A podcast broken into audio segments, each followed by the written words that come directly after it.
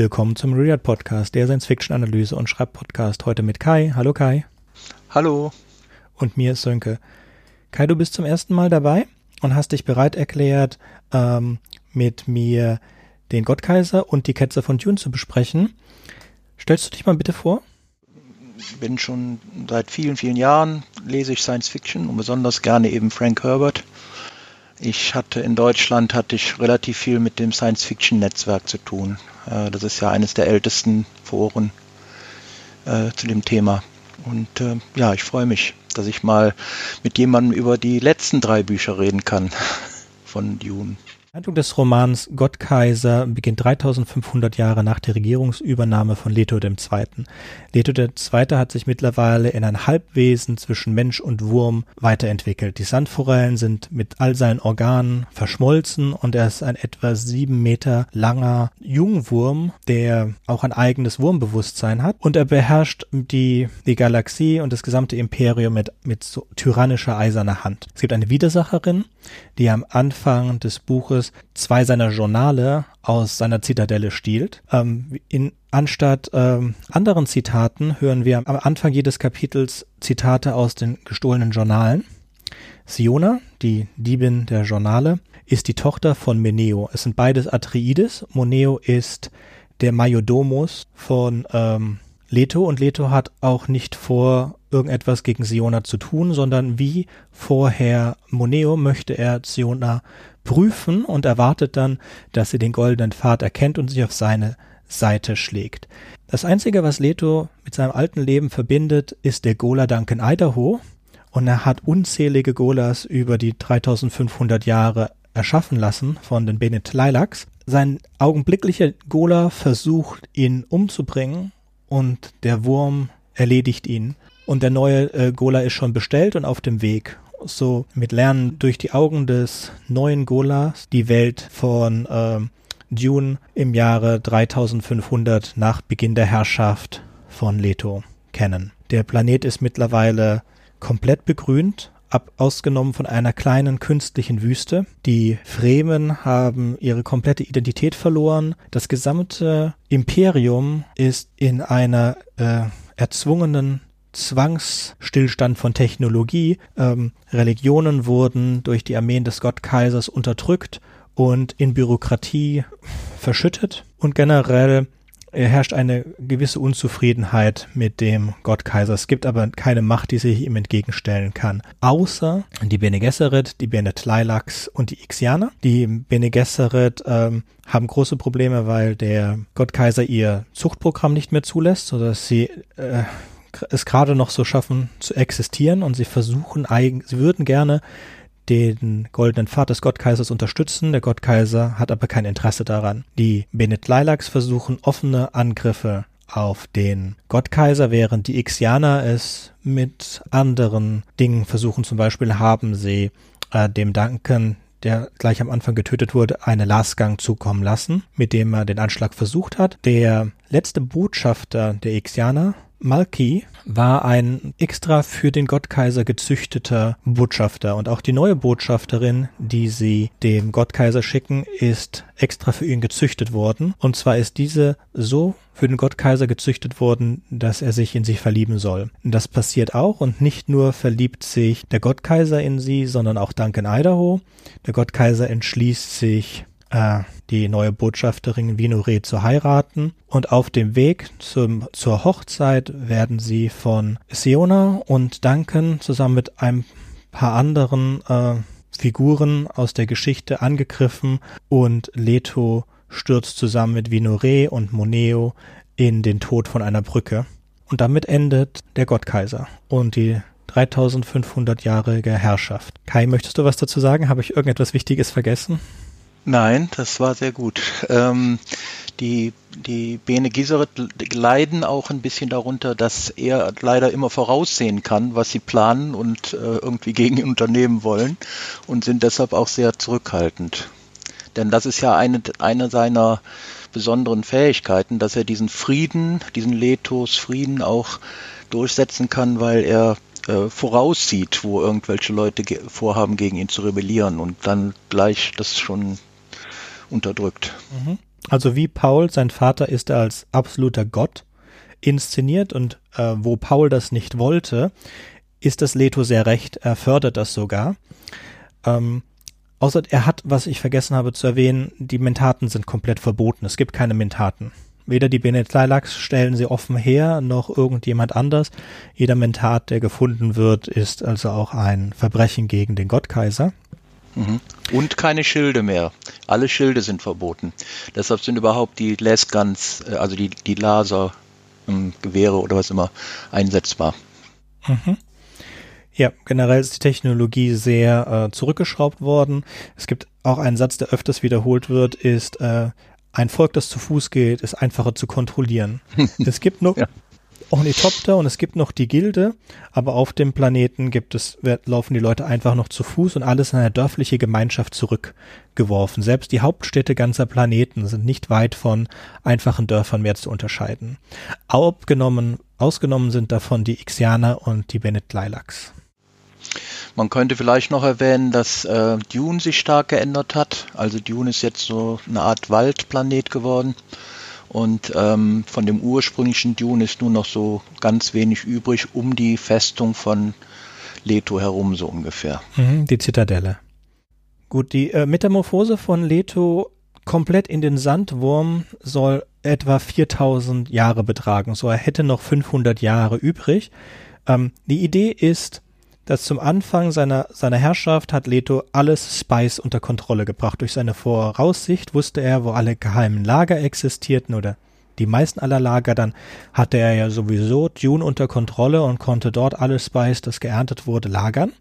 Und dann hat er mit der Zerstörung der Wüsten die, und den Tod der Würmer aus dazu gesorgt, dass es keine weiteren äh, Spice-Vorkommen mehr geben wird. Also hat äh, alles, was er hat, ist die Bank und es gibt nichts, was auf die Bank kommt, sondern es kann nur noch weggenommen werden. Und er rechnet halt damit, dass er nach 3000 Jahren bereit, äh, sein, sein eigenes Bewusstsein ausgelöscht ist und durch den Wurm übernommen. Danach müsste der Wurm durch Wasser getötet werden, was dafür sorgt, dass der gesamte Zyklus des Wurms wieder von vorne anfängt, dass die Sandforellen anfangen, das Wasser einzuschließen, daraus dann die, die Jungwürmer sich in der Trockenheit zu großen Würmern entwickeln und diese dann wieder das Spice produzieren. Die Fremen sind von einem stolzen Kriegervolk zu einer Museumsattraktion geworden. Sie werden nur noch die Museumsfremen genannt und sie haben komplett vergessen, wie sie leben. Ihre Sieges sind verkommen zu einfachen äh, Dörfern, in denen sie ihre mündlich überlieferten Traditionen vorführen, die nicht mehr viel zu tun haben mit den eigentlichen Traditionen, die sie früher hatten. Sie sind sich darauf auch bewusst, aber haben keine Ahnung und keine, keine Möglichkeit zurückzukommen und damit zurück. Mhm. Er rechnet natürlich auch damit, dass wenn er endet, nachdem er so viele tausend Jahre praktisch der Alleinherrscher war, der pharaonische Alleinherrscher sozusagen, äh, dass dann erstmal Chaos herrscht und dass Dune auch alleine gelassen wird und sich wieder sozusagen zurückentwickeln kann in den Wüstenplaneten. Ja. Ähm, der, in, Im goldenen Pfad vereinigt sich einmal die Idee, dass er den Menschen eine Lektion erteilen möchte. Es geht wie, wie immer bei Frank Herbert da um die Gefahr, dass wir äh, charismatischen Liedern folgen. Und er ist der absolute charismatische, gottgleiche, religiöse Führer der Menschheit, der die Menschheit ins absolute Stillstand gebracht hat. Und er sagt dann etwa so in den, in den Büchern mehrmals, oder in dem Buch mehrmals, ähm, sie werden sich überlegen, ob sie noch einmal einer Regierung alle Macht geben werden. Damit kommen wir eigentlich schon gleich in den Punkt, äh, einen Punkt, den ich gerne einbringen wollte, wo ich jetzt äh, auch hier mitmache nämlich äh, das Thema, was sind denn so die philosophischen, hm, sag mal, Leitlinien von Herbert in der Dune-Serie. Und ich finde, Herbert ist einer der wenigen Science-Fiction-Autoren, der wirklich auch immer darauf achtet, bestimmte philosophische äh, hm, Linien einzuführen. Hm, ich möchte kurz äh, vielleicht ein bisschen erzählen. Ich habe ähm, hab Dune gelesen damals in den 70ern, also ungefähr zehn Jahre nachdem das erste Buch rauskam und ähm, fand das umwerfend gut, also das erste Buch und äh, auch die weiteren Bücher. Und einer der Gründe war einfach, dass ähm, Äh, zuerst einmal in diesen ähm, Einführungen von jedem Kapitel, wo ja immer so ein Zitat kommt aus irgendeiner was weiß ich, orange-katholischen Bibel oder sonst irgendwas, dass da ähm, immer so Andeutungen standen über, hm, was ist die Bedeutung von dem und dem, ähm, wie kann man bestimmte Machtgefüge äh, erkennen, wie kann man äh, wie kann man über sich selbst und seine Wahrnehmung insbesondere äh, äh, denken. Und das fand ich ganz toll und das hat mich auch wirklich beeinflusst damals. Ähm, es, äh, eine der eine der wichtigsten Sachen, weiß ich noch, äh, war, dass äh, zumindest zum Ende des dritten Buches und damit ja auch dann jetzt im vierten Buch das Thema ähm, ange angeschnitten wurde. Ähm, also in, in, Englisch sagt man Abandoned Certainty. Ich übersetze mal mit ähm, Verlass dich nicht auf Sicherheiten, auf bestimmte Sicherheiten, lass sie liegen. Äh, dass äh, die Welt ist äh, unvorhersagbar und ähm, das ist ja gerade bei Dune sehr interessant, weil bei Dune ist ja sehr oft dieses Thema, dass die, äh, also die Helden, sage ich mal, also die, die Hauptrollen, eben schon Sachen voraussehen können und, und Sachen bestimmen können und so weiter. Und ähm, gerade im vierten Buch äh, ist das ja auch ein wichtiges Thema, weil der, weil der Leto der Zweite praktisch sagt, äh, ich will, dass das aufhört. Ne? Ich will, dass, dass nicht mehr Sachen voraussagbar sind und so weiter, dass die Menschen wieder befreit werden davon. Das fand ich für mich als Lebensphilosophie auch ziemlich wichtig. Jetzt, wo ich etwas älter bin, merke ich ähm, von diesem Werk von Frank Herbert und auch von anderen Werken, ich habe relativ viel gelesen von ihm, ähm, ist bei Herbert eigentlich für mich immer das Besondere, dass wenn ich ein Buch von ihm lese oder einen Plot und auch hier wieder beim äh, beim Gott Kaiser war das so. Ähm, ich kann nicht voraussagen, was am Ende kommt. Also ich, ich, ich lese das Buch und ich versuche dem zu folgen, was angedeutet wird, aber was dann wirklich am Ende passiert, äh, ist mir völlig neu. Und, und das ist auch nicht ein Twist in the Tail, also eine, eine Drehung ganz am Ende, sondern es ist eine Sache, die langsam aufgebaut wird oft und dann am Ende passiert und dann denkst du, ja, das hat sich eigentlich die ganze Zeit auch schon angekündigt. Also wie dieses Buch endet und ähm, auch wie das dritte Buch geendet ist, das habe ich alles so nicht vorausgesehen. Und deshalb denke ich, ist eine der wichtigsten mh, hm, Grundtendenzen bei Frank Herbert, dass er sagt, ähm, dass äh, das Universum ist etwas, was dich überraschen wird. Also wenn man, wenn man sich ausbreitet oder wenn man einfach sein Universum erkundet, dann ist, äh, ist letztendlich da, sind da viele Überraschungen und es lohnt sich, das zu tun. Und das finde ich ist äh, eine sehr erstaunliche Sache eigentlich. Ich habe dann zu meinem Erstaunen jetzt beim erneuten Lesen von dem vierten Buch gesehen, dass der letzte Satz im Buch lautet von einem Menschen ausgesprochen, ähm, wir sind die Quelle von Überraschungen. Also mit anderen Worten, wir, die Menschheit, sind die Quelle von Überraschungen. Und das finde ich ist, ja, das ist eine tolle Sache. Also diese philosophische Seite von Frank Herbert, mir fällt, fällt eigentlich nur ein anderer Science-Fiction-Autor ein, der das so stark in all seinen Werken, das Philosophische auch mitklingen lässt. Und das finde ich toll. Und heißen R.A. Lafferty mit L am Anfang. L-A-F-F-E-R-T-Y. So, ist es eine, eine es ist ein bisschen die Frage nach der Berechenbarkeit des Universums. Wenn das Universum berechenbar ist, dann gibt es keinen freien Willen. Ja, um es mega zu vereinfachen.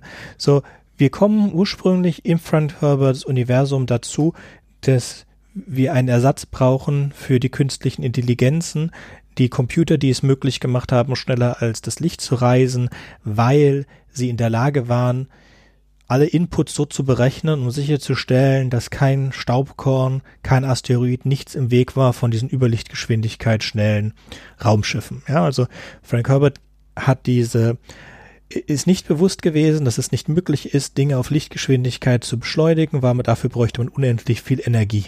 Ja, um die höchste Geschwindigkeit zu erreichen. Je mehr Geschwindigkeit erreichst, je höher geht der Energieverbrauch exponentiell, bist du eigentlich bei unendlicher Energieverbrauch bist, du bei Lichtgeschwindigkeit bist. So. Aber wäre das möglich oder hätte man das gelöst mit dem Holzstein, äh, sorry, mit dem äh, Antrieb, den sie verwenden in Dune, dann könnte man ein Objekt zu bis zur Lichtgeschwindigkeit beschleunigen. Allerdings würde es unweigerlich bei höher als Lichtgeschwindigkeit in andere Dinge hineinfliegen und dadurch zerstört werden. Deswegen brauchte man künstliche Intelligenzen, die in der Lage sind, den Weg vorzuberechnen, und diese wurden verboten durch den Butlerin Jihad. Danach musste es eine andere Methode geben, schneller als das Licht zu fliegen, oder man hätte es nicht mehr gekonnt. Und daher kommt jetzt die Voraussicht, die drogeninjizierte Voraussicht der Navigatoren. Das entlockt dann, äh, über Umwege kommen wir dann auch dazu, dass, ähm, dass durch das genetische Gedächtnis die Leute, die Bene Gesserit und Paul und Leto in der Lage sind, alle ihre Vorfahren, alle Gedächtnisse ihrer Vorfahren ähm, zu erleben und darauf zugreifen zu können. Letos Problem ist jetzt, diese Fähigkeit, die er hat, diese Fähigkeit, die Computer haben, die Zukunft zu berechnen, schließt eigentlich den freien Willen aus. Und ohne einen freien Willen sind wir nicht frei. Ja? Und das versucht er durch sein Zuchtprogramm und auch die Ixianer versuchen das durch die No-Räume zu countern. Also die Ixianer haben am Ende vom Gottkaiser einen Raum erzeugt, in dem die Voraussicht des Gottkaisers nicht mehr funktioniert. Und äh, Leto züchtet, ähnlich wie die Bene Gesserit nach, nach dem Quisazadarat gesucht haben, sucht Leto in seinem goldenen Pfad nach einer Person, die er nicht sehen kann. Und mit Siona hat er das erreicht. Das heißt, Siona ist eigentlich die einzige Person mit einem freien Willen. So, und das ist zutiefst philosophisch, denn es basiert auf keiner wissenschaftlichen Theorie. Ja, das genetische Gedächtnis gibt es nicht und äh, auch eine Berechnung der Zukunft gibt es aus bestimmten Gründen nicht. Es gibt bestimmte mathematische also man könnte jetzt philosophisch sich hinstellen und könnte sagen, es gibt freien Willen und es gibt keinen freien Willen, aber das ist eine, äh, das sind mehr philosophische als, als technische Fragen. Meiner Meinung nach. Jetzt könnte man darüber lang diskutieren, das wollen wir aber gar nicht. Nee, nee. Sondern wir wollen zum nächsten ich möchte Punkt vielleicht gehen. Noch, möchte vielleicht noch sagen, ähm, es gibt natürlich nur bei den also es gibt nur nicht bei allen Leuten. Äh, manche Leute haben praktisch dann in Zukunft noch diese Fähigkeiten, aber ähm, er startet praktisch, Leto startet praktisch jetzt einen Weg, wo dann immer mehr Leute ähm, sozusagen unsichtbar werden mhm. für diese Voraus, Voraussehfähigen. Kai, das sollten wir wirklich für den nächsten, für den nächsten Teil. Es kommt ja in Ketzer, es ist gleich der Anfang. Ja. Also okay. können wir ruhig gerne eine Folge warten. Äh, die Hörer müssen ja auch ein bisschen Suspense, muss ja Spannung sein. Wie geht's weiter? Also ihr könnt entweder den Ketzer lesen oder die Ketzer des Wüstenplaneten. Da wird es gleich im ersten, in den ersten Kapiteln erklärt, okay. was. Oder ihr hört uns einfach weiterhin zu. Ja, wollen wir über den goldenen Pfad reden? Gerne. Äh, das haben wir ja jetzt schon ein bisschen getan. Ähm, letztendlich äh, äh wird der ja schon erwähnt im dritten Buch und ähm, er er soll eben genau das erreichen, dass die, ähm, also ich, ich behaupte, der goldene Pfad ist zweiteilig. Der eine Teil ist eben das, was wir eben schon angedeutet hatten, dass, äh, dass die Menschheit befreit wird von diesen ähm, ja, zu stark äh, Macht, machthungrigen und einseitigen äh, Leuten, die dann voraussehen können und damit auch bestimmte Sachen bestimmen können oder eingreifen können oder was immer äh, dass davon die Menschheit befreit wird. Und übrigens äh, eine interessante Sache noch, in, der, in dem ganzen Universum von Dune gibt es ja nur Menschen. Also es kommen keine Aliens vor. Alles, was man hört und mit denen man zu tun hat, sind alles Entwicklungen von ursprünglich Homo sapiens, sage ich mal. Ähm, also wenn ich sage die Menschheit, meine ich sozusagen all diese verschiedenen Arten von Geschöpfen, die da vorkommen. Ähm, und ähm, die zwei, der zweite Teil, den das Überleben der Menschheit, dass die Menschheit nicht vernichtet werden kann, weil niemand sie komplett mehr unterjochen kann durch die Voraussicht. Dadurch, dass Menschen leben, die nicht mehr von der Voraussicht von Maschinen oder von einem drogeninduzierten Gottkaiser äh, erkannt werden können, kann man sie auch nicht alle finden und vernichten. Das garantiert das Überleben und wenn man jetzt nachdenkt, da diese Menschen das genetische Gedächtnis haben werden, vor allen Dingen, weil es eine Atreides-Linie ist und somit auch den Gottkaiser beinhaltet, ist es das ewige Leben des Gottkaisers. Mir fiel noch ähm, mir fiel, mir fiel ich, ich, wollte noch ansprechen, dieses Thema, er hat den Menschen durch seinen, äh, seine lange Regenzzeit sozusagen, hat er denen auch beigebracht, äh, wie furchtbar es sein kann, wenn jemand, der absolut äh, ganz oben steht und die absolute Macht hat, äh, wie, wie, was das bedeuten kann und äh, will ihn das sozusagen austrainieren, dass sie das nicht mehr suchen und äh, deshalb auch äh, in Zukunft äh, nicht mehr so viel Glauben schenken irgendwelchen Leuten, die ganz oben sind und messianisch auftreten, dass sie dann irgendwie auch Macht über sie bekommen. Ich denke, das war auch ein Teil von dem goldenen Pfad. Dass man sich nicht mehr unterjochen lässt. Das ist so eine republikanische Anti-Deep State-Sache. Ja. ja. Also ich könnte mir gut vorstellen, dass der nette Frank. Wobei man dann sagen sollte, dass wobei, genau, wobei man sagen sollte, Frank Herbert war bekannterweise einer der Republikanen nahe stand. Mhm. Es ist jetzt ja auch nicht alles schlecht. Jetzt, wir reden jetzt nicht über die politische Partei in der USA, da ist alles schlecht dran, sondern Nein. über den Grundgedanken daran. Es ist ja. äh, der Grundgedanke der Freiheit und sich nicht einengen zu lassen und sich weiter zu verbreiten und so weiter. Das ist äh, gut, das ist ganz nett. Äh, Kleinigkeit zum die Bene Gesserit äh, haben wir schon erwähnt, die Bene Gesserit würden ihm gerne helfen. Er hält die Bene Gesserit aber für zu gefährlich. Hält sie, äh, hält es aber nicht notwendig oder denkt sie, sind ihm noch äh, nützlich genug, um sie nicht wie die Mentaten auszulöschen. Also die Mentaten wurden ausgelöscht, über eine Gesserit nicht. Warum er die Ixianer nicht auslöscht, ist ganz klar. Er benötigt Technologie der Ixianer. Und äh, die Bennett Lilacs, ähm, das ist ein kleiner Spoiler, die werden auch wichtiger noch in der Zukunft, als sie bisher sind. Und äh, er braucht sie hier auch wegen den Duncans, aber er deutet auch schon an, dass es nicht nur die Duncans sind. Äh, er, er sieht schon etwas in der Zukunft der Billet Lilacs, das wichtig ist für die Menschheit. Und außerdem haben die Bennett Lilacs anscheinend als einzige die ursprünglichen Zellen von äh, einem der Idaho Goyas. Ja, selbst wenn die die Zellen nicht hätten, äh, wenn jemand anders die Zellen hätten, nur die Bennett Lilacs sind in der Lage. Wir wissen ja erst am Ende des Gottkaisers, dass sie diese Informationen der genetischen Manipulation auch mit den Ixianern geteilt haben. Ja, davor sind es nur die Bennett Lilacs, die in der Lage sind, durch ihre äh, durch ihre Axolotl-Tanks Golas zu erschaffen. Oder Face Dancers. So, äh, vielleicht ganz interessant über Face Dancers kurz zu sprechen.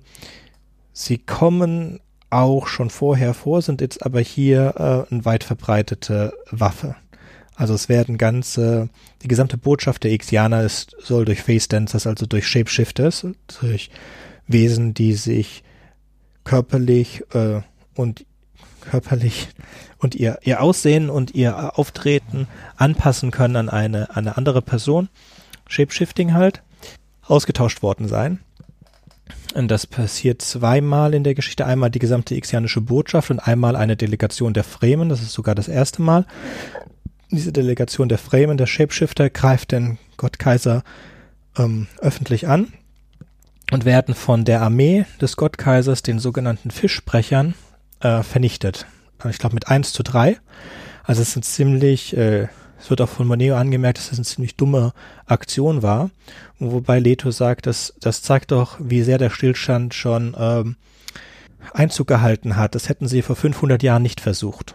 Ja, also was, der Stillstand, den er selber verursacht, ja. Genau. Mhm. Was er eigentlich als Zeichen davon sieht, dass sein, seine, seine Bestrafung der Menschheit ganz gut funktioniert, dass er sie zu so extremen und so schlecht für sie ausgehenden Aktionen verleiten lässt. Mhm. Da gibt es auch übrigens ein interessantes Detail bei dieser Attacke. Äh, die, ähm, die Shapeshifter, also die Formwandler von den Benitlailaks, ähm, werden sozusagen dadurch ausgetrickst, dass, ähm, ja, ich glaube, das darf man verraten, ne? sie, sie, sie, sie, sie ändern ihre Gesichter oder ihr Aussehen alle so, dass sie aussehen wie Duncan Idahos. Und die, der Sinn davon ist, dass Duncan Idaho, der jetzt der, der Chef sozusagen ist von der, von der Fisch, Fischrednerarmee oder jedenfalls von den, ähm, den Beschützern, die dann um den Gottkaiser herum eigentlich darauf achten sollen, dass ihm nichts geschieht. Äh, davon ist er jetzt der, der Anführer. Und die ähm, Formwandler sehen dann auf einmal alle so aus wie er und wollen damit praktisch in dem Melee, was dann da zustande kommt, wollen, dass äh, die Fischredner führungslos werden. Und dann äh, hat Duncan, also der, der sozusagen der Gola, der, der ich sag mal Gänsefüßchen echte Duncan, hat dann die Idee, sich völlig auszuziehen, weil er anscheinend weiß, dass die Bene Lilacs das nicht tun. Und äh, diese ähm, Formwandler sich dann eben nicht ausziehen werden und dadurch dann klar ist, wer der echte Duncan ist. Mhm. Für mich war nicht klar, warum sich die Bennett Lilacs nicht ausziehen, nur wahrscheinlich sind sie so überrascht worden davon, dass sie nicht schnell genug dem folgen konnten. Es ist so, dass die Fischredner... Ich habe da eine Theorie. Ja, das höre ich mir gleich an. Die Fischredner ähm, sind dazu aufgerufen, gezüchtet, äh, vornehmlich ähm, die Duncans zu vergöttern. Die Duncans mhm. sind immer die Anführer der Fischredner, obwohl die Fischredner das eigentlich nicht brauchen. Mhm. Was ist deine Idee, warum die Bennett Lilacs sich nicht ausziehen? Also ich will jetzt, wie gesagt, nicht zu sehr auf das fünfte Buch eingehen, aber ähm, ich habe den Eindruck, dass die Bennett Lilacs so ein bisschen äh, mit der Zeit jetzt äh, so dargestellt werden, als seien sie sehr, wie sagt man, konservativ religiös. Und deshalb ist da eine gewisse mh, Prüderie mit drin, äh, mit in der Religion, die sie da haben, die Benetklai-laxische Version der Religion, die sie haben und deshalb, ähm, dass das das dann. Ähm, zu Letus Frieden, also Letus Frieden ist eigentlich eine Bestrafung der Menschheit, ein Stillstand, der die Menschheit zeigen soll, wie gefährlich ist, in was sie leben und einen Ausweg davon schafft er selber mit den mit Siona und den Menschen, die man nicht nachverfolgen kann. Ein anderes was öfters äh, besprochen wird, ist das Letos Geheimnis und Letos Geheimnis, das denke ich, sind drei Dinge. Einmal ist der goldene Pfad ein Letos Geheimnis, dann das zweite Letos Geheimnis ist, ähm, dass er lieben kann. Ja, das erfährt auch äh, Siona relativ am Anfang und dadurch, dass er lieben kann, ist er verletzlich. Also, mhm. weil er liebt, ist er nicht göttlich. Das ist auch eine interessante Aussage von, von Frank Herbert, indem er sagt, mhm. dass Gott nicht lieben kann. Interessant. Ja. Da würden jetzt einige äh, Theisten dem widersprechen, weil die gehen davon aus, dass Gott sehr wohl in der ihr Gott sehr wohl in der in der Lage ist zu lieben, aber es ist eine, eine schöne interessante Aussage von äh, Frank Herbert hier zu Gott und natürlich die Verwundbarkeit äh, des Wurms durch Wasser. Ja, die erfahren sie dann auch ziemlich am Ende und das ist dann auch die Möglichkeit, wie sie äh, den Gottkaiser töten, denn vorher äh, sind alle Anschläge mit, mit Gift und mit Lasguns haben versagt. Ja, alles über die 3500 Jahre, in denen man versucht hat, diesen Tyrannen loszuwerden, hat nicht funktioniert.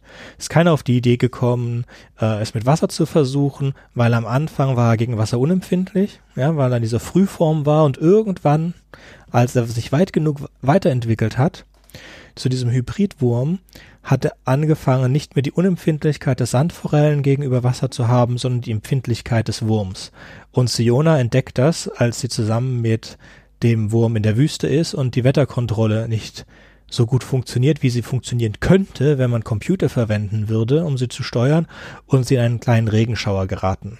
Äh, grundsätzlich, was du gerade beschreibst, da geht es ja auch darum, einfach, dass der Gott Kaiser in Wirklichkeit doch verwundbar ist und, und tötbar sozusagen. Und das durch die Art, wie er aufgetreten ist in den Tausenden von Jahren, äh, aber die groß, der große Teil der Menschheit eben glaubt, er sei wirklich unverwundbar, wie so ein Gott eben. Und das ist eben so ein ganz wesentlicher Teil von seinem Mythos, sage ich mal, bei, bei den restlichen Menschen. Ich würde auch sagen, ein weiteres Geheimnis, wichtiges Geheimnis, hast du, glaube ich, schon angedeutet, äh, Sönke, ist, ähm, dass er ja alle, äh, alle Reserven von der Melange, von dem Gewürz, äh, angesammelt hat und irgendwo verstaut hat und keiner weiß wo. Ah, stimmt. Das Geheimnis ist nicht, dass er die Melange hat, sondern wo er die Melange hat, weil das, das war ja eigentlich das Ziel von Sionas, Angriff die Pläne der Zitadelle, aber in der Zitadelle, oh, weil sie davon ausgehen, wie alle anderen, die Zitadelle ist ein 3000 Meter hohes äh, Gebäude mitten in der Wüste, dass irgendwo in der Zitadelle oder unter der Zitadelle diese gesamten Gewürzvorräte des Gottkaisers sind. Edgy Badge sind sie nicht, sie sind im Siege Tabre oder im ehemaligen Siege Tabre und das verrät er auch an den Duncan und an Siona am Ende, als er stirbt. Der, äh, Leto hat nie versucht zu sehen, wie er stirbt. Er hat es immer, er hat sich das immer nicht gestattet, zu sehen, wie er stirbt.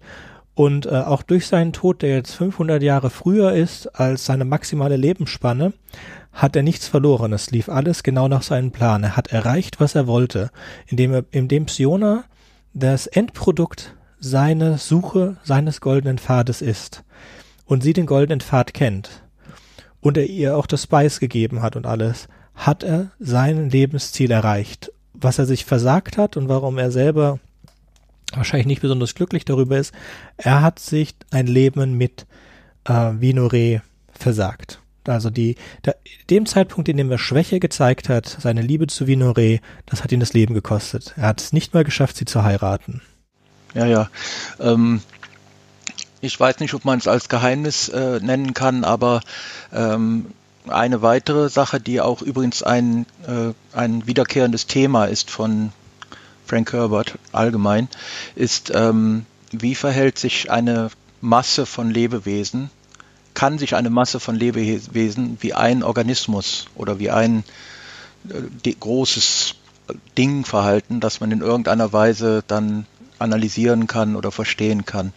Und ähm, er deutet ja an im, im vierten Buch, und später wird es dann noch deutlicher, dass diese, ich weiß jetzt nicht genau, wie die auf Deutsch heißen, diese kleinen äh, Vor, Vorvektoren vom Sandwurm, die dann sozusagen von ihm abplatzen. Sandforellen. Äh, Moment, ja, Sandforellen, wo er stirbt ähm, dass die nachher ja dann auch äh, irgendwann zu Sandwürmern werden und äh, dass all diese Forellen und auch Würmer später einen Teil seines Bewusstseins enthalten würden. Und dass, dass, dass, dass, dass das zwar dann nicht sozusagen wirklich wach ist, aber dass das in denen allen so irgendwie verteilt sei. Mhm. Was auch die, ähm, das ist die Hölle eigentlich. Das ist die Hölle, die Paul nicht ertragen konnte. Wenn wir jetzt zurückgehen zum ähm, zum Herrn von Dune, also zum zweiten Buch, wurde ja gesagt, dass Paul den den goldenen Pfad nicht ertragen konnte. Und der goldene Pfad konnte er deswegen nicht ertragen, wie wir da, wir haben damals vermutet, dass er ihn nicht ertragen konnte wegen den ganzen Toten, die es dadurch kam. Das wussten wir auch nicht anders. Aber jetzt am Ende des Gottkaisers wissen wir, dass die eigentliche Schrecken des, das Ende des des Wurms ist, in dem dieses Bewusstsein, dieses, dieses Teil vom Gottkaiser in jedem einzelnen Wurm existiert und nichts tun kann, es komplett eingesperrt ist dort. Es gibt eine schöne Kurzgeschichte von Stanislav Lem, ähm, die ich hier verlinken werde. Da geht es darum, dass ein, ein ein, ein reisender Geschäftsmann kommt zu, oder ein Wissenschaftler, kommt zu Ion Tichy nach Hause. Ion Tichy ist der Held von den Erinnerungen an die Sternentagebücher oder den Sternentagebücher, einer Reihe von Kurzgeschichten von Stanislav Lem. Und er sagt, ähm, alle Menschen sagen, sie hätten gerne eine unsterbliche Seele, aber ich habe herausgefunden, oder jeder Mensch weiß, es gibt keine unsterbliche Seele. Deswegen habe ich sie erschaffen und er legt ein kleines Stück Kristall oder so vor Eon Tichy. Und, und er sagt, dieses Ding ist absolut unzerstörbar. Es wird noch existieren bis ans Ende des Universums. Wenn jeder Stern erlöscht sein wird, wird dieses Stück noch existieren. Und da drin ist das Bewusstsein eines Menschen. Und zwar hat er das Bewusstsein seiner Frau darin gebannt und hat dann seine Frau damit getötet und hat seine Frau ist damit die erste Person, die eine Seele hat. Und Eon Tichy steht davor, absolut im, im absoluten Grauen und denkt daran, wie die arme Frau da drin ohne jeden Input und jede Möglichkeit zur Kommunikation leiden muss. Und auch wenn er nicht glaubt, dass das wirklich eine Seele ist oder dass das wirklich das Bewusstsein der Frau, des Mannes, der vor ihm steht, da drin gefangen ist, ähm, kauft er ihm die Seele ab, um sie zu zerstören und lässt, lässt sich dann erklären, wie man diesen Stein, diesen unzerstörbaren Stein zerstören kann. Eigentlich also möchte, doch. ja, das ist, äh, es ist ein bisschen, es ist sehr schön satirisch. Ähm, der, der Mann möchte eigentlich Geld haben von, von Ion Tichy, um äh, eine Fabrik zu erstellen, in der man Seelen erstellen kann. Also im Prinzip gehst du rein, wirst getötet und dann hast du einen Stein, in dem deine Seele ist. ist eine, ja. ja, und Ion Tichy sagt, das will doch keiner haben. Und dann meint Wissenschaftler, aber das sagt doch jeder, dass sie das haben wollen. Nein, nein, die glauben, dass wir sowas sowieso haben und die denken nicht so besonders genau darüber nach, was eigentlich eine Seele ist und was eigentlich Unsterblichkeit bedeutet. Und das ist ein schöner, ähm, das ist ein schöner äh, Segway, das ist ein schöner Weg zurück oder eine schöne Überleitung zum Gottkaiser und der Unsterblichkeit. Und zwar hast, wolltest du gerne etwas besprechen über die Unsterblichkeit bei Frank Herbert in Frank Herberts Dune.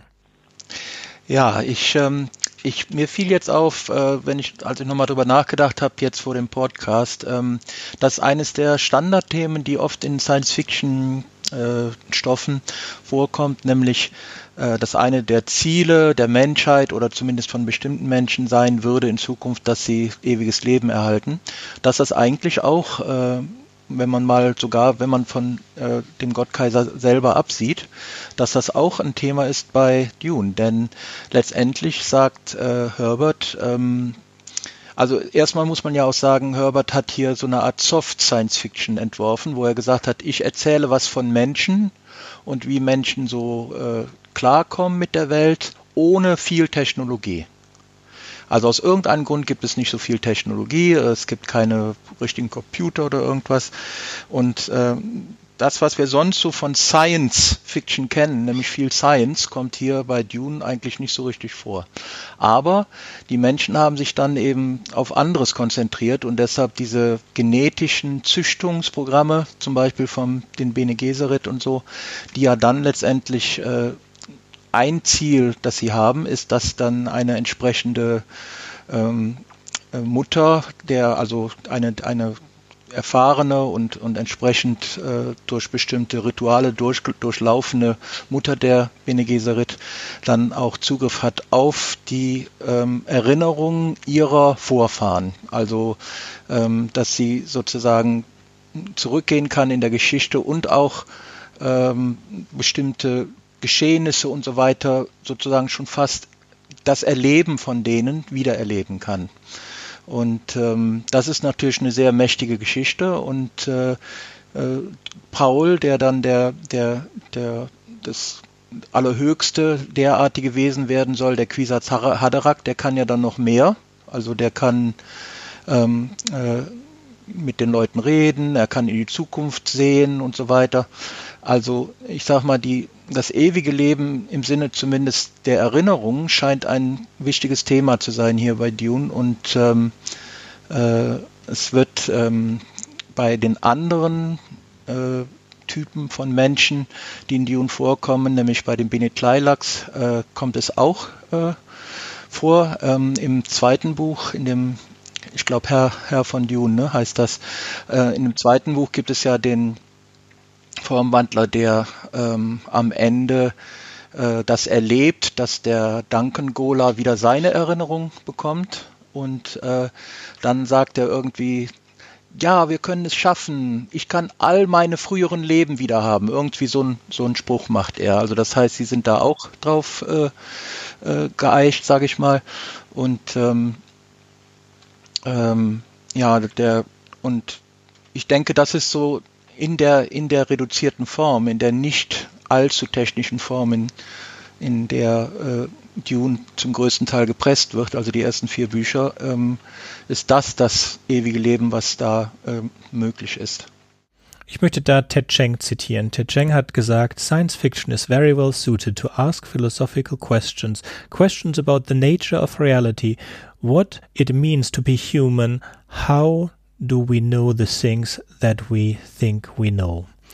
Und das ist in etwa das auch, was Frank Herbert dazu wahrscheinlich gebracht hat.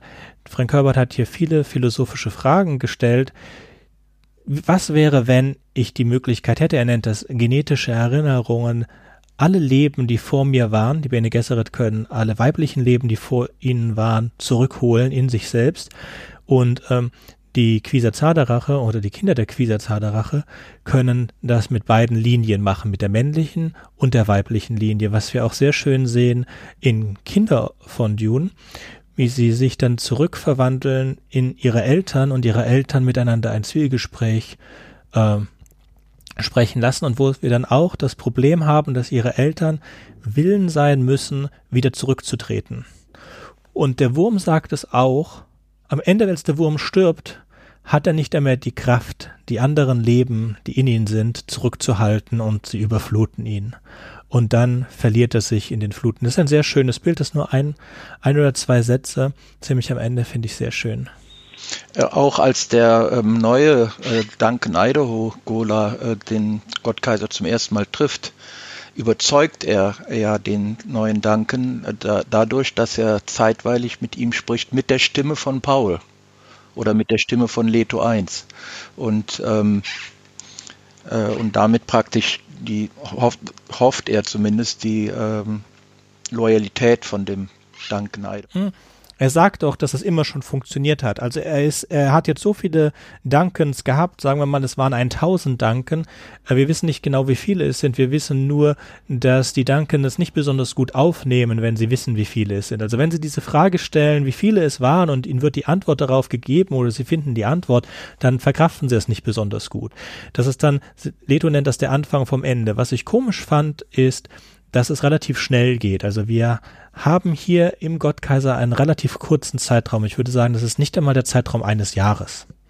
Ja, es ist der Zeitraum von wenigen Monaten, den wir hier haben, äh, oder es können sogar wenige Wochen sein vom Ankunft des Dankens und der Danken, der ist sofort kaputt. Ja, der Danken, der dreht sofort am Rad. Der vor. Aber, aber diese 1000, die Zahl 1000, wird die irgendwo erwähnt? Nein, 1000? nein, nein.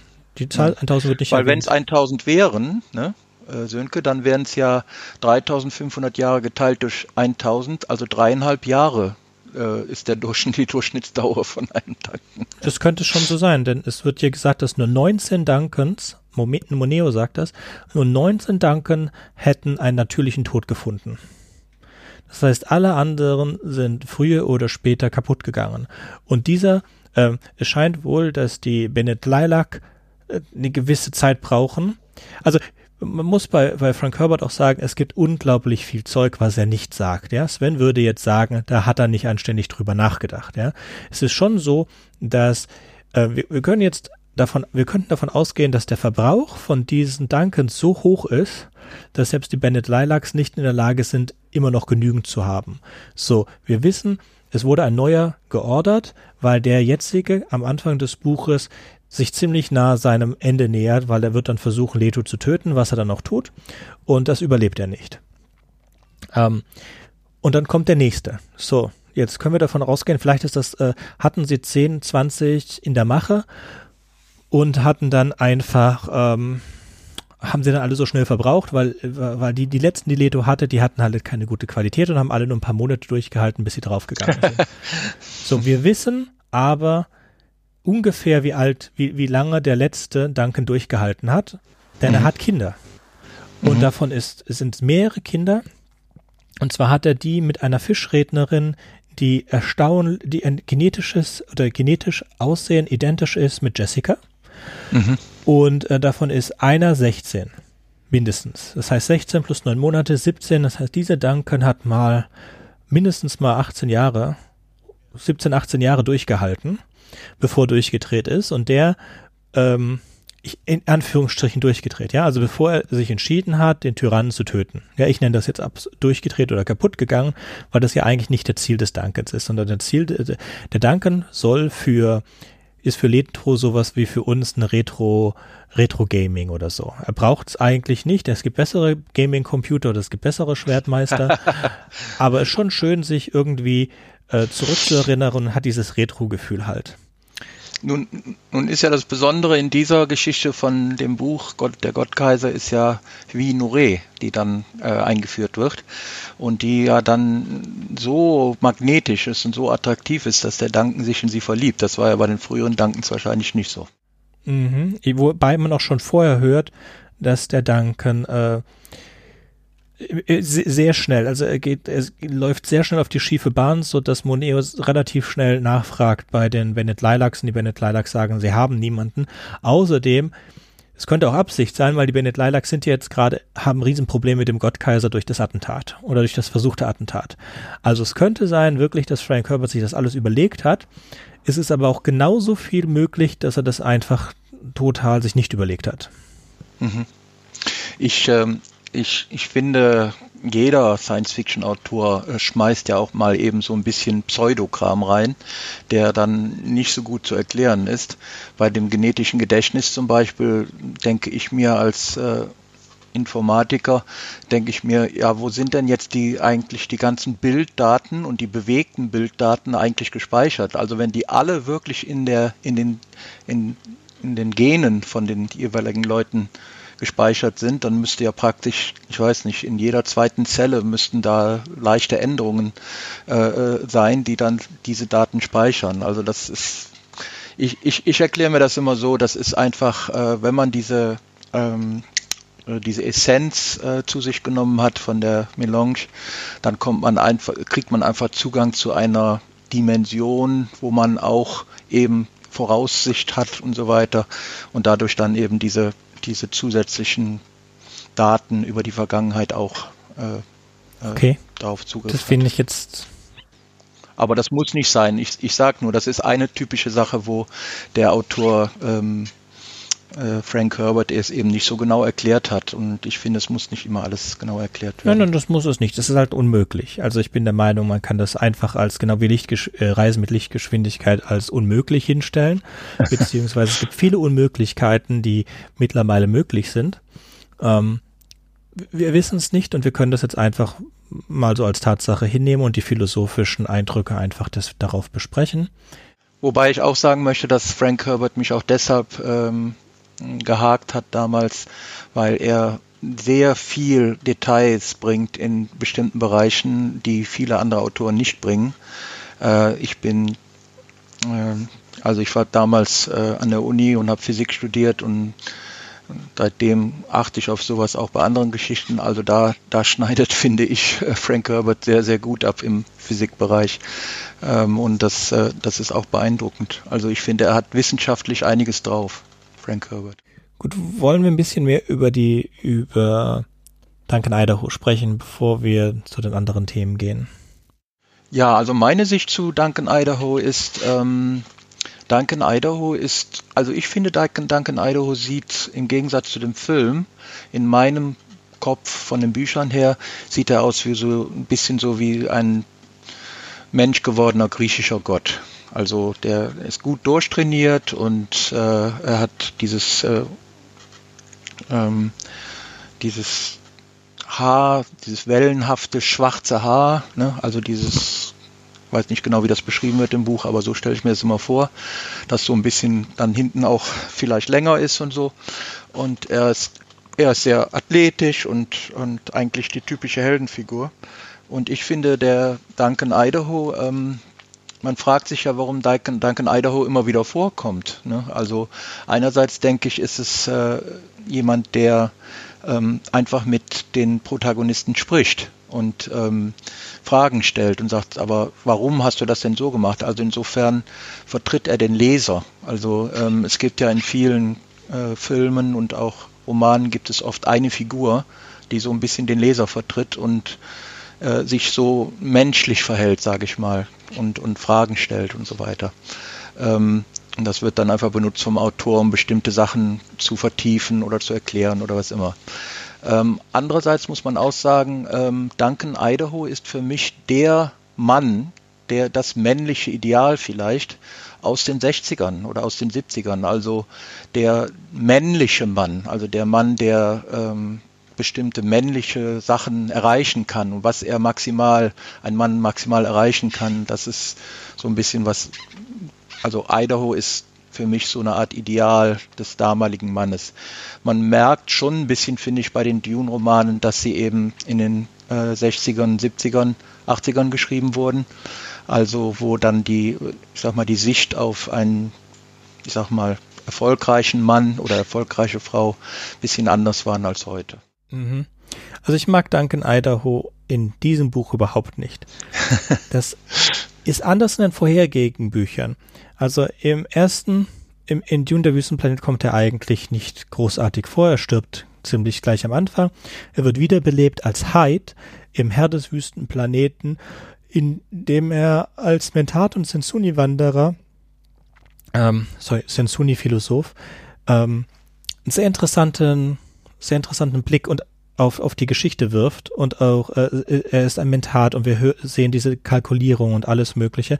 Und das zieht sich auch im, im, in Kinder von Dune durch, wo er ähm, mit den wo die Verrücktheit in seiner Frau erkennt und sieht, dass sie verloren ist und so weiter. Aber er ist ihr auch absolut treu. Er hat keine keine Affären, auch während sie Affären nebenher hat und so weiter. Er bringt sogar Stilgar dazu, ihn zu töten, so dass Stilgar einen Grund hat, vor ihr zu fliehen. Ja, also er ist, äh, ist berechnend, er ist absolut gut. Er ist eine Identifikationsfigur, mit der ich mich gut identifizieren kann. Das ist hier überhaupt nicht so. Wir haben es hier mit einem Duncan Idaho zu tun, der vom dem Tod durch Stilgar wiedergeboren. Also genau zu diesem Zeitpunkt sollte er wiedergeboren werden. Ja, wenn ich mir jetzt als, äh, es ist ein Reset von dieser Person, diese Person, die sie hat gerade töten lassen, die treu war ihrer Frau und so weiter. Was macht er die erste Nacht dort auf dem Planeten? Schläft mit ein paar Fischrednern. Ja, da ist, ist so eine Frau, die findet den, den Wurm, den Wurm findet er total eklig, ja. Er, er findet den Wurm, der ist, un, er mag ihn nicht, weil er eklig ist, ja. Er hat einen, er hält ihn für unmenschlich von der, vom Beginn, ja. Und er hat auch keine Lust, Zuchtbulle zu sein, weil der, der Wurm sagt, er hätte es gerne, dass er mit Siona Kinder bekommt.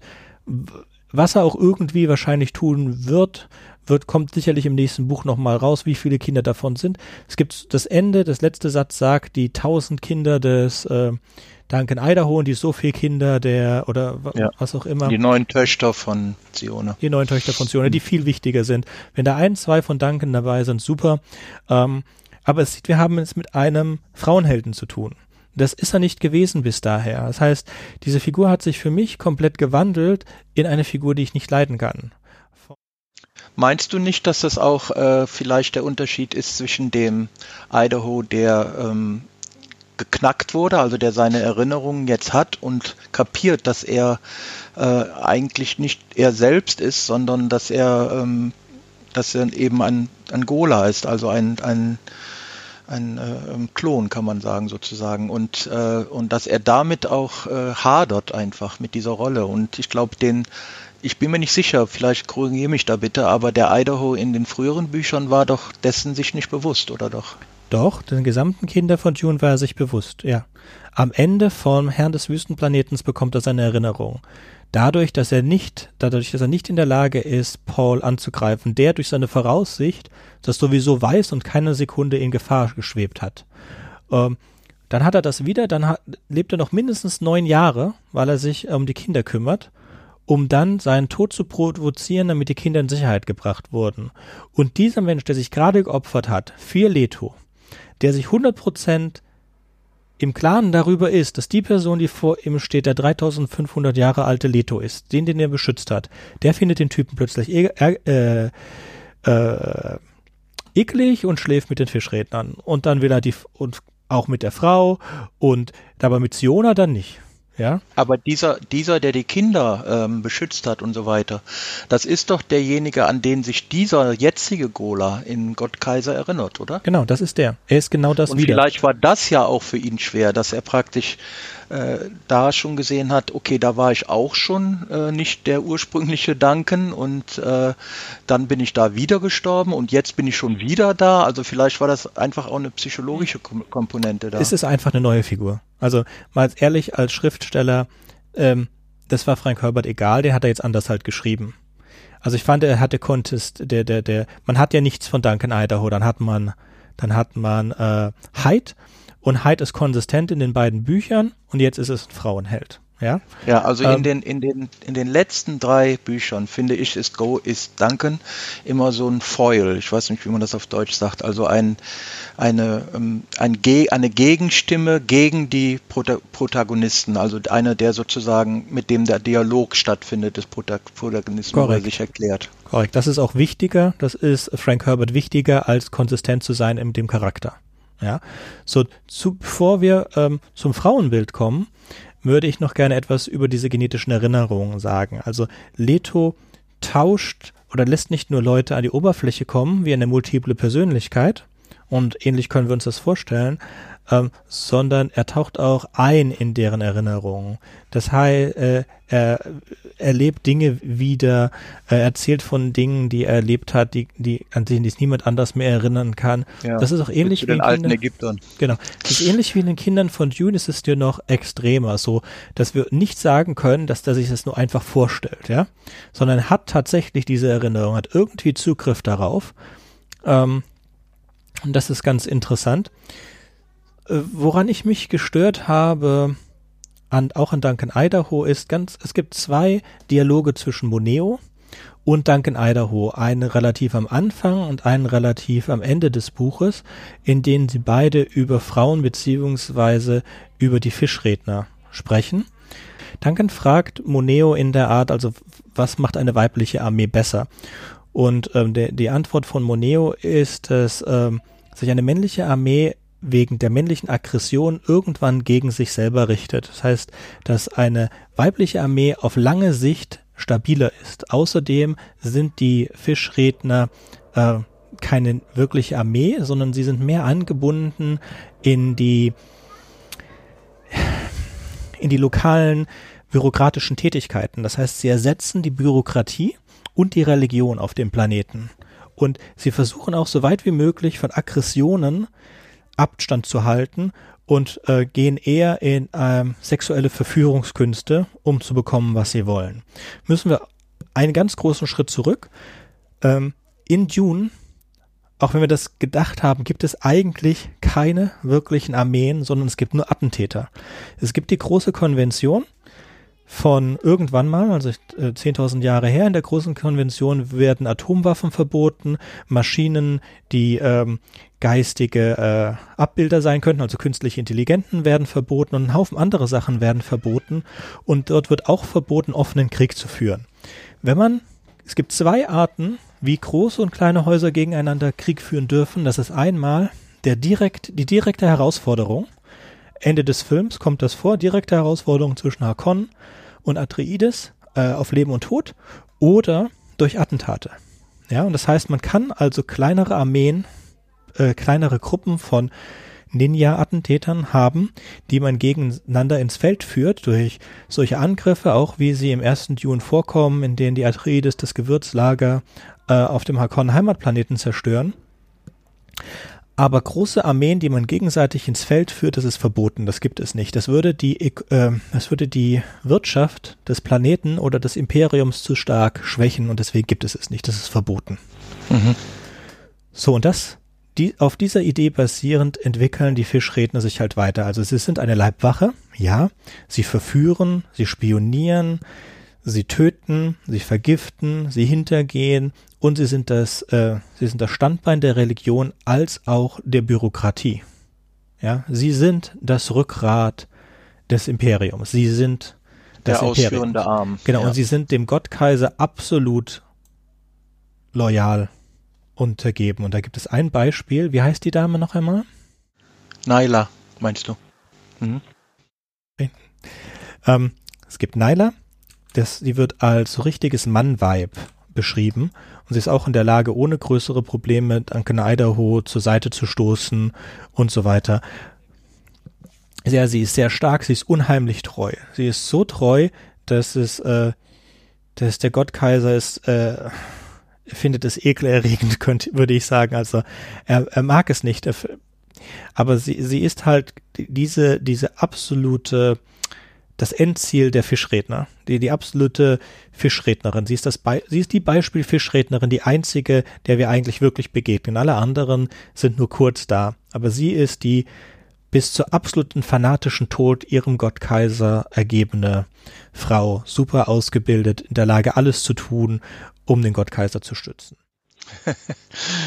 Ja, ich, ähm, ich weiß nicht, ob es dir, ich wette, es ist dir natürlich auch aufgefallen, aber ich finde, in diesem Buch im Gottkaiser äh, kommen viel mehr Frauen vor und äh, auch starke Persönlichkeiten, gut formierte und in die, ich sag mal, ins Geschehen integrierte Frauen als in, ich denke, in den ersten drei Büchern.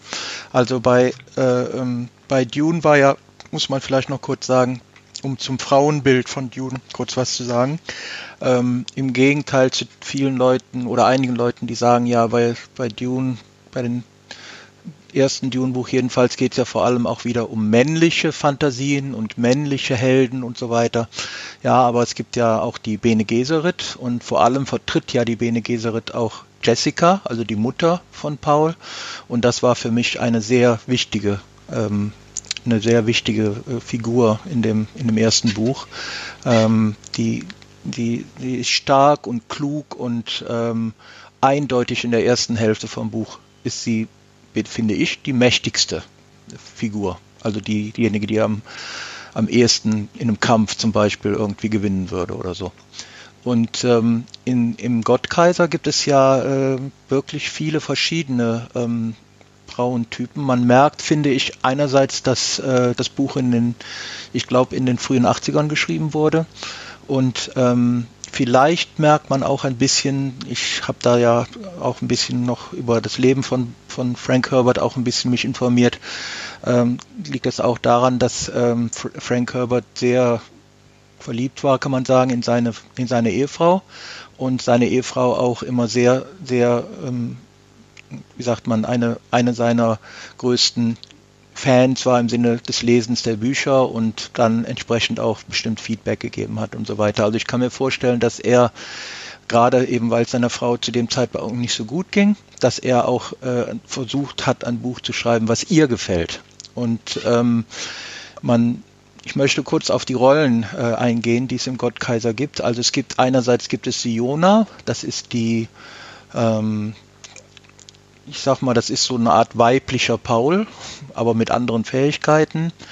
Äh, sie ist klug und, und ähm, entscheidungsfreudig und äh, sie ist letztendlich diejenige, die ähm, auch stark das Geschehen beeinflusst. Und ähm, also sie ist sozusagen eine, eine der Heldinnen.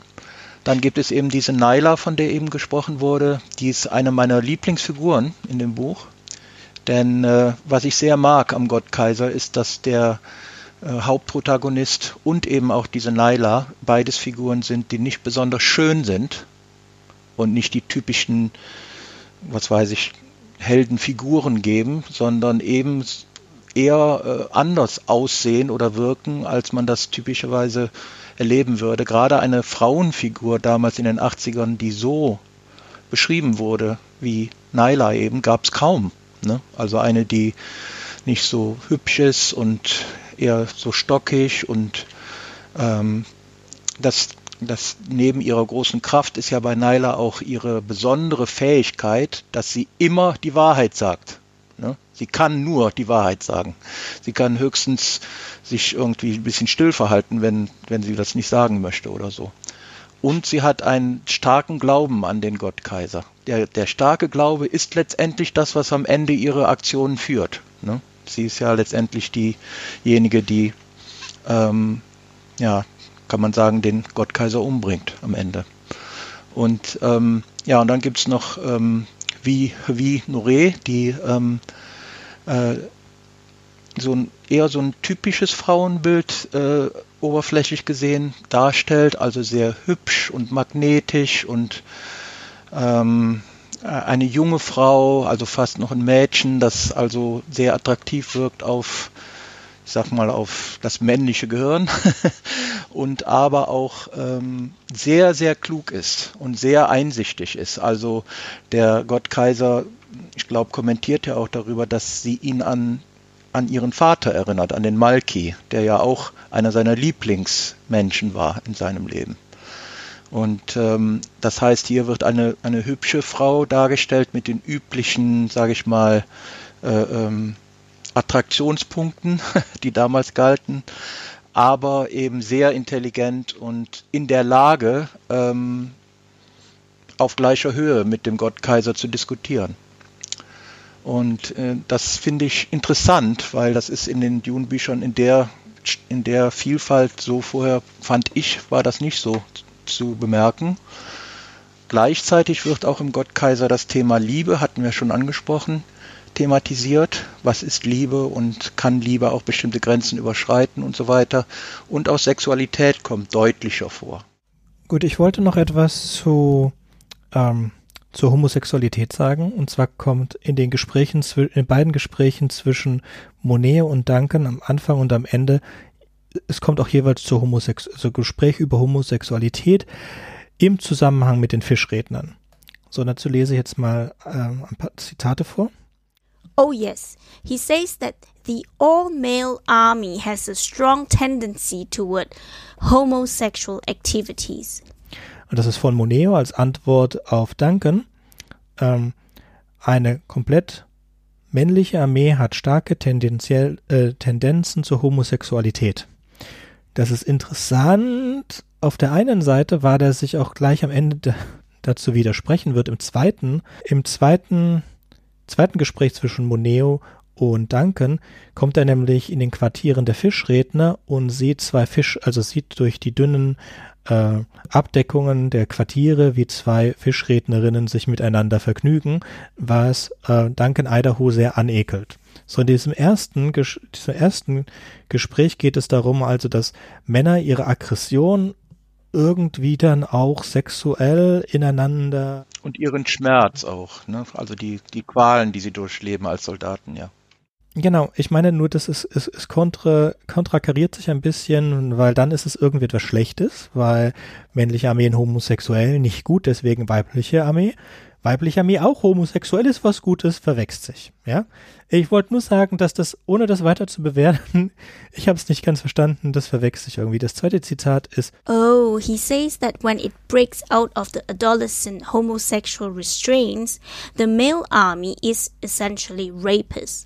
Rape is often murderous, and that's not survival behavior. Das könnte man jetzt als ähm, Erklärung ein bisschen für das, für das, für das erst, für das erste Zitat nehmen. Also was ist eigentlich das Problem mit den Homosexuellen? Es wird jetzt aber nicht gesagt, dass es männlich ist. Jetzt kurz ein bisschen übersetzt. Er hat gesagt, wenn es aus einem Jugendlichen herausbricht, diese homosexuelle Einschränkungen, dann würde es äh, sich gegen sie kehren, also die Gewalt, und es würde zur Vergewaltigung kommen. Okay, gut, also dann verstehe ich das doch die weibliche Armee lässt die Homosexualität zu und das verwechselt sich, also der sexuelle Frust wird rausgelassen, während die männliche Armee diese homosexuellen Spannungen nicht zulässt und nicht als normal ansieht, wozu es zu äh, Vergewaltigungen kommt. Vergewaltigungen innerhalb der Armee und Vergewaltigungen gegen Frauen außerhalb, was ähm, dann kein, ja, was, das ist, das ist gefährlich, das ist, das ist Mord und nicht gut für das Überleben. Okay, verstehe. Dann schön, dann hat das Übersetzen gerade ziemlich geholfen. Darf ich dazu noch äh, den einen oder anderen Satz sagen? Ich habe auch gerade die Stelle offen hier. Ähm, äh, er, ich hatte den Eindruck von dieser Stelle, dass er praktisch äh, das Leto anekdotisch, denn es wird ja, es wird ja Leto zitiert von Moneo, äh, das Leto also anekdotisch der Meinung, oder das hat mir jedenfalls den Eindruck gegeben, äh, Frauen gehen da einfach vernünftiger ran. Ne, die sind einfach da ein bisschen erwachsener und die, äh, die die wenden dann, was weiß ich, Gewalt an, wenn es sein muss, aber sonst eben nicht. So in der Richtung ungefähr. Das, das war so ein bisschen das, was Keine Gewalt aus sexueller Frustration, keine Gewalt, also eine männliche Armee, das wird auch gesagt, du kannst eine männliche Armee nicht einfach auf einem Planeten stationieren, sie würde irgendwann sich gegen die Bevölkerung des Planeten wenden, einfach aus Frustration, dann kommen wir wieder zu ja. dieser Genau, das, das, das wissen wir, aber eine, eine weibliche Armee macht das halt nicht. Die würde sich einfach integrieren, äh, Familien gründen, in die Bürokratie gehen und so weiter. Äh, das heißt, es, es geht ihm weniger um die Schlagkräftigkeit der Armee als mehr um die langzeitliche Verträglichkeit der Armee. Ähm, dazu es gibt ein Zitat hier, es gibt zwei Zitate über Regierung. Das eine Zitat kommt noch aus dem zweiten Buch, aber es ist, ähm, nein, aus dem dritten Buch. Mich mal kurz, ja, aus dem dritten Buch. So, das erste Zitat über Regierung ist Governments, if they endure, always tend increasingly toward aristocratic forms. No government in history has been known to evade this pattern. And as the aristocracy develops, government tends more and more to act exclusively in the interests of the ruling class, whether that class be hereditary royalty, oligarchs or financial empires, or entrenched bureaucracy. Und so weiter. Das andere Zitat aus Children of Dune beginnt mit Scratch a liberal and find a closet aristocrat. It's true. Liberal governments always develop into aristocracies. The bureaucracies betray the true intent of people who form such governments. Right from the first, the little people who formed the governments, which promised to equalize the social burdens, found themselves suddenly in the hands of bureaucratic aristocracies. Of course, all bureaucracies follow this pattern, but what a hypocrisy to find this even under a communized banner. well, if patterns teach me anything, it's that patterns are repeated. My oppressions, by and large, are no worse than any of the others, and at least I teach a new lesson. In Übersetzung bedeutet das etwa, dass die Regierungen gegen sich selbst wenden und sich dadurch zerstören. Und dadurch haben wir am Ende wieder äh, Aristokratie und so weiter.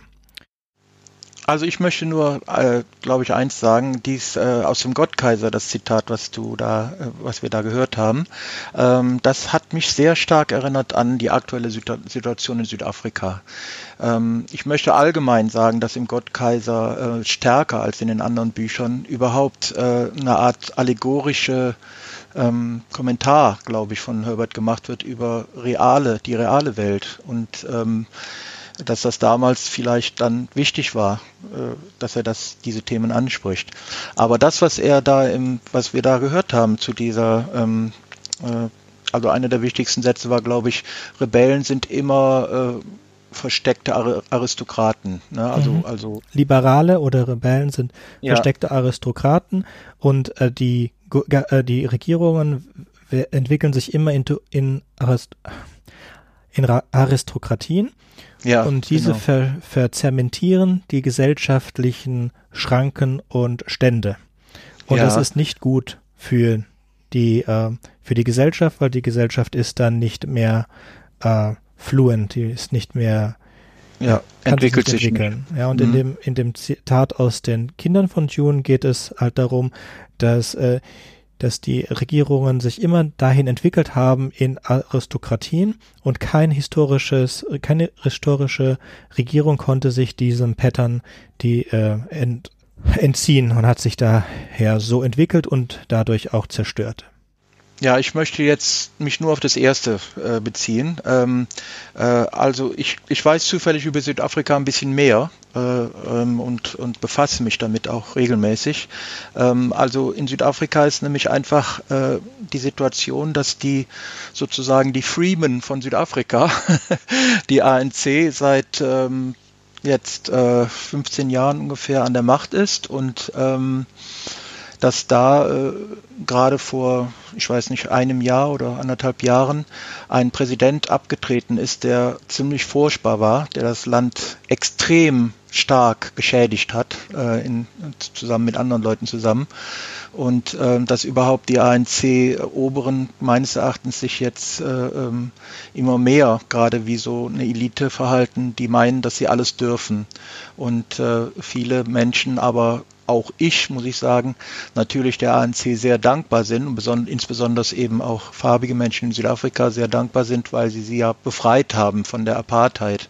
Das heißt, sie dürfen ein, einerseits dürfen sie nicht so kritisch sein, haben sie das Gefühl, andererseits äh, missbraucht dann leider ein Teil der ANC diese, diese, ähm, diesen Vorschuss, diesen Vertrauensvorschuss, äh, ähm, um sich sehr, sehr schlecht und sehr wie soll man, räuberisch zu verhalten. Ähm, was auch, äh, was mich auch ein bisschen erinnert hat von dem Spruch her an die südafrikanische Situation. Mandela wurde als ein, ein, ein, ein Mensch gesehen, der keinen Fehler machen kann.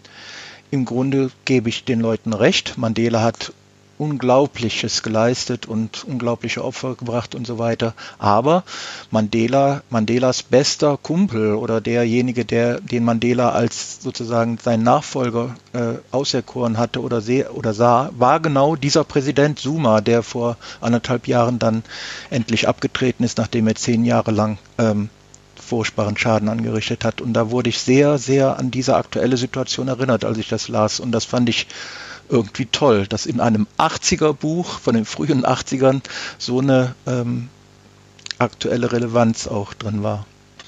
Was diese zweite Sache angeht, möchte ich kurz sagen, ich, ich finde, man muss auch ein bisschen unterscheiden zwischen Herbert und, äh, und Leto 2. Also Leto 2 ist offensichtlich der Meinung, dass Demokratie Quatsch ist. Also Demokratie ist irgendwie ein Fluch. Ich glaube, es gibt ein Zitat in Gottkaiser, wo er irgendwie sagt, ähm, ja, diese furchtbare Sache, die die Griechen eingeführt haben und dann auch noch den Römern, die Römer sich das abgeguckt haben und so weiter.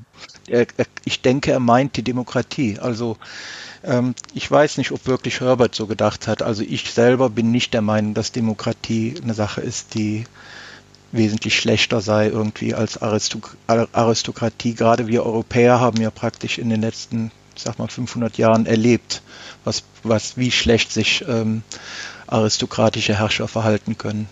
ich kenne jetzt keinen guten aristokratischen Herrscher.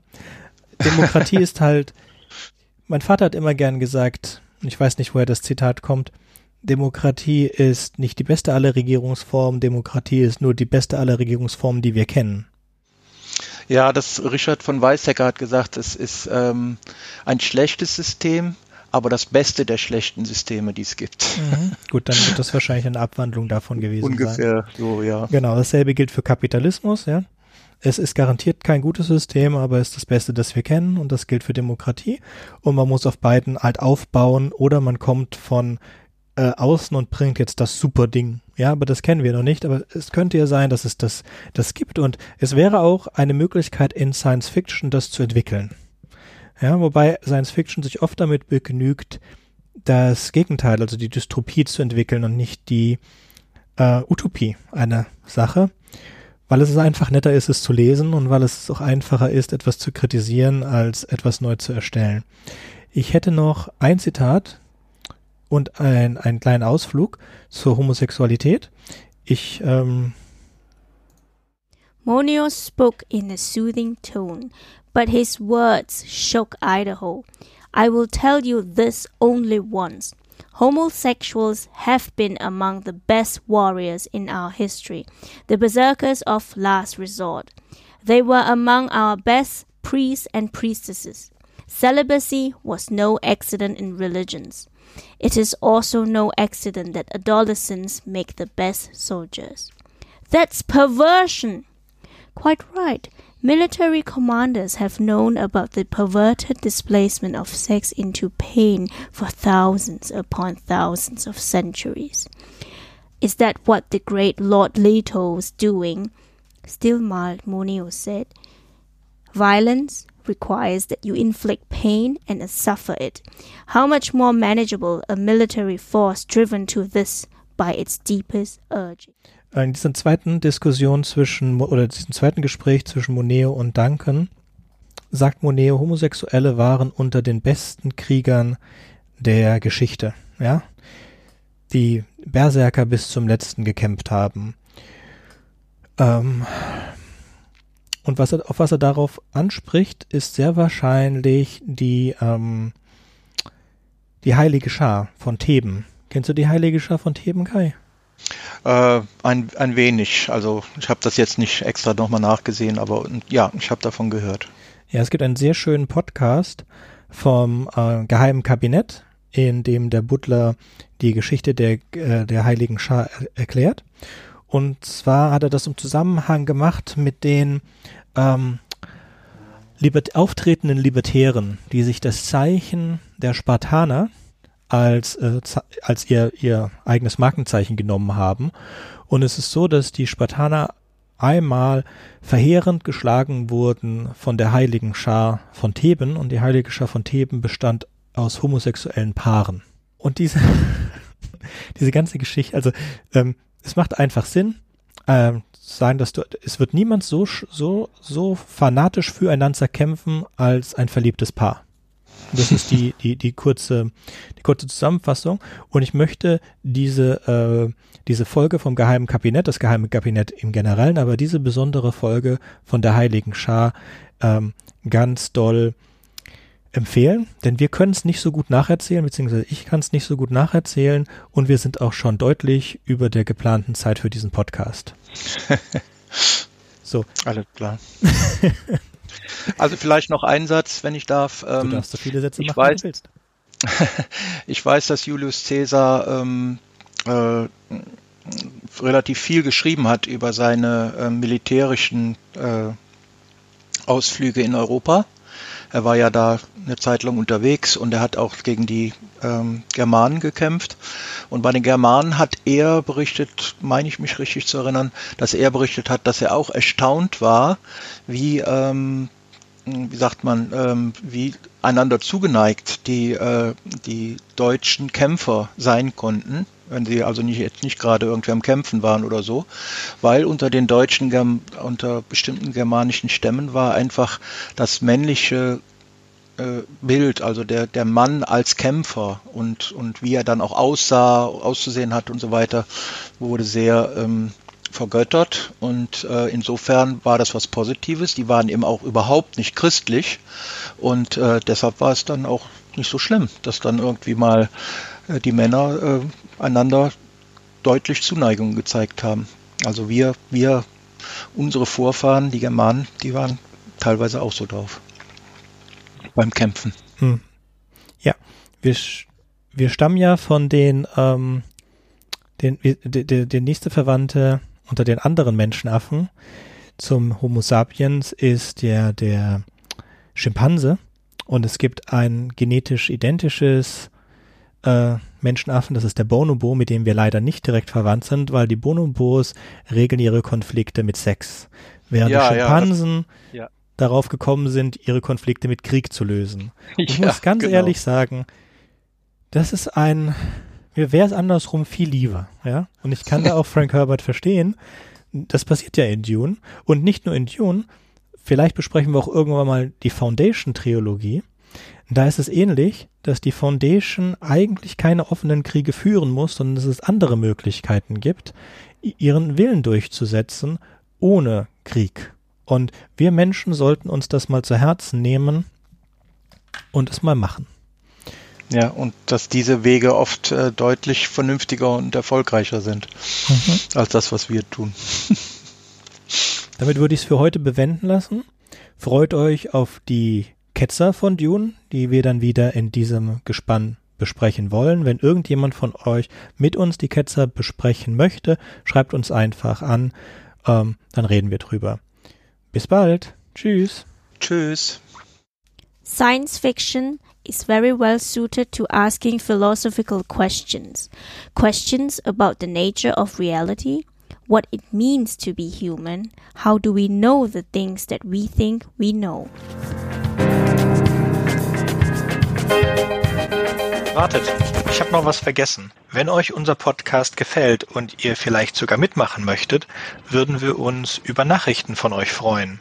Ihr erreicht uns unter anderem über podcast at rewrite-podcast.de, Twitter oder Reddit. Über Kritik und Kommentare freuen wir uns natürlich auch. Ihr könnt uns unterstützen, indem ihr uns weiterempfehlt und bewertet, zum Beispiel auf iTunes, Spotify oder YouTube oder auf jeder anderen Podcast-Plattform, die uns führen. Zum Mitmachen braucht ihr nichts weiter zu haben als ein Headset und das kostenlose Programm Studio Link Standalone. Ihr könnt eigene Themen vorschlagen oder ihr sucht euch etwas aus unserem Sendeplan aus. Den Sendeplan und die weiterführenden Links findet ihr unter rewrite-podcast.de slash mitmachen. Und ihr könnt auch bei unserem Geschwister-Podcast Podyssey reinhören. Podyssey veröffentlicht alle zwei Wochen eine Kurzgeschichte aus den Genren Fantasy und Science Fiction. Wenn ihr ein paar von unseren tollen Podcast-Aufklebern haben möchtet, dann schickt uns einfach eine Nachricht mit eurer Adresse und wir schicken euch Aufkleber. Tschüss! Thank you.